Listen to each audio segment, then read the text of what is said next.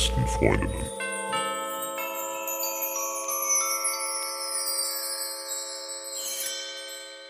Max, ist es ein schlechtes Zeichen, wenn weniger gebimst wird? Weil das ist ja eine Frage, die du aus deiner eigenen Erfahrung ganz persönlich beantworten kannst. Ja, auch sehr gerne. Und nein, ist es nicht. Ganz im Gegenteil, es kann sogar besser sein.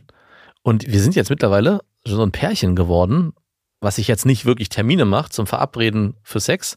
Aber es kommt schon vor, dass wir sagen, hey, könnte es heute Abend passieren?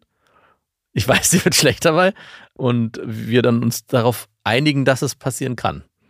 Und Na, einfach nur, dass du deine hygienischen Vorbereitungen triffst oder warum gehört natürlich auch dazu.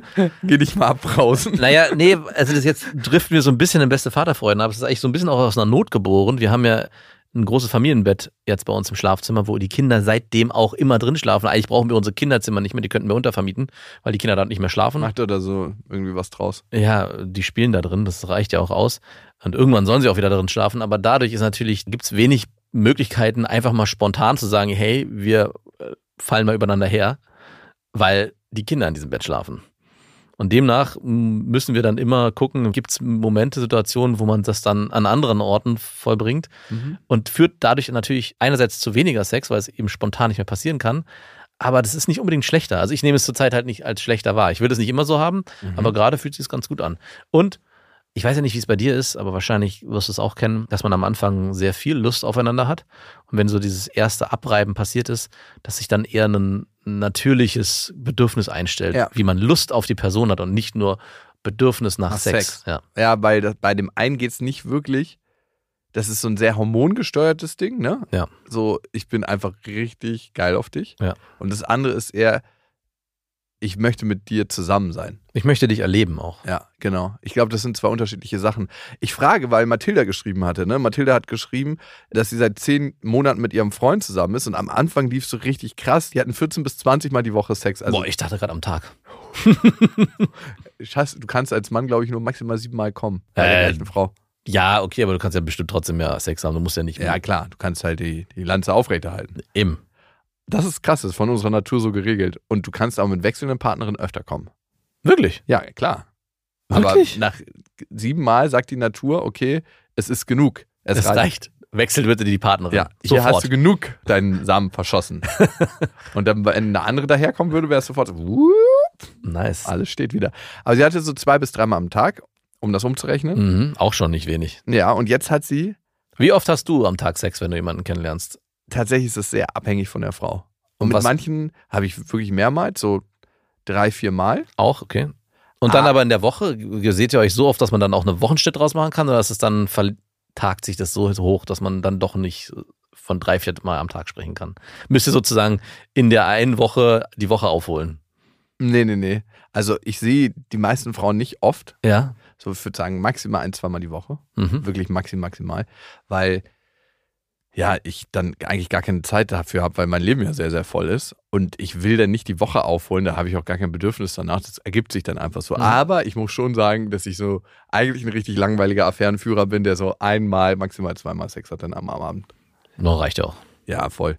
Äh, mit der Powerfrau aus der Powerfolge, mit der hm. hatte ich bestimmt immer vier, fünf Mal am Tag Sex, wenn wir uns gesehen haben. Klar, das ist ja auch eine Powerfrau. Das ist auf jeden Fall. Aber sie fragt jetzt die Mathilda dass sie viel weniger Sex hat jetzt nach zehn Monaten und zwar nur noch einmal alle zwei Wochen. Und sonst läuft alles richtig gut. Die kuscheln auch und tauschen Zärtlichkeiten aus. Aber er meint einfach, Sex ist doch nicht alles. Er hat auch zugenommen und fühlt sich so ein bisschen unwohl, aber sie liebt ihn trotzdem und meint, dass irgendwie nicht mehr so der Bock da ist von ihm. Sie hat jetzt einfach nur Angst und fragt sich, ob das ein schlechtes Zeichen ist. Ja, also die einmal alle zwei Wochen Situation würde ich jetzt nicht unbedingt als schlechtes Zeichen benennen, aber seine Aussagen schon weitaus mehr. Also was er sagt, ja, Sex ist nicht alles und dass er auch körperlich sich gehen lässt, also auch sich nicht mehr Mühe gibt dafür, vielleicht auch ein attraktiver Partner am Bett zu sein, kann auch ein Zeichen dafür sein, dass er generell Interesse an der Beziehung verliert, hart gesagt, aber die nicht mehr so einen hohen Stellenwert hat, wie vielleicht am Anfang. Also ich würde jetzt nicht sagen, dass ihr wieder zu 14 Mal Sex in der Woche kommen müsst. Aber, aber also zwei, dreimal am Tag schon. Nee, aber einmal alle zwei Wochen und dann wahrscheinlich auch nur so mit, ja, okay, lass uns Sex haben, lass uns das Der Umzug ist hier zu machen, ja. pack mit an.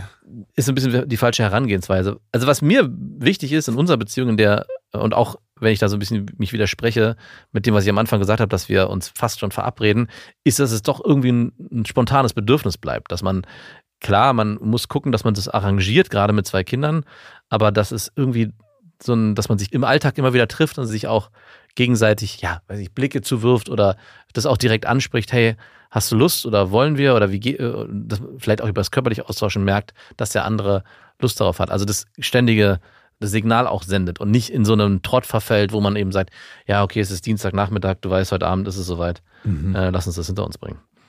Und ich glaube, das ist eher ein Zeichen für, dass die Beziehung an sich ein Problem hat und nicht unbedingt nur es an dem Sex liegt. Ich sehe das ganz anders als du. Okay, bitte. Also, ich glaube, das Erste, dass er sich tatsächlich unwohl fühlt, Mathilda, also er fühlt sich gerade nicht so wohl in seinem Körper und das kann den Sexdrive einfach runterfahren lassen.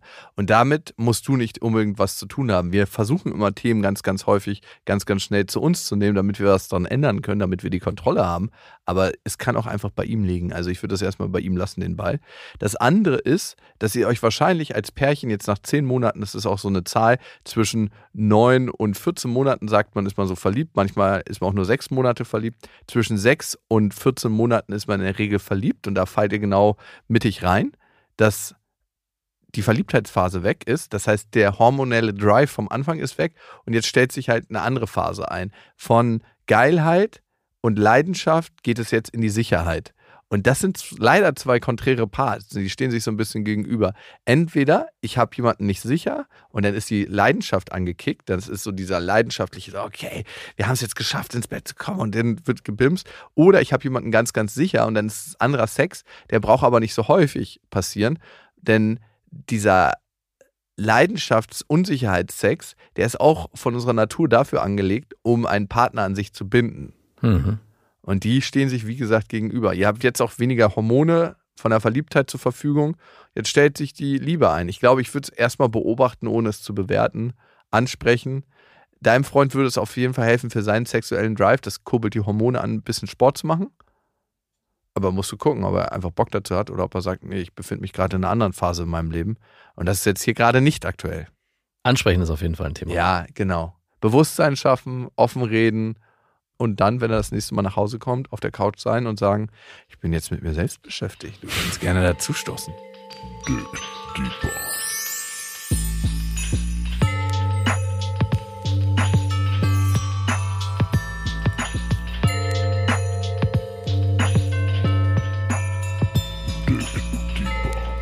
besten Freundinnen.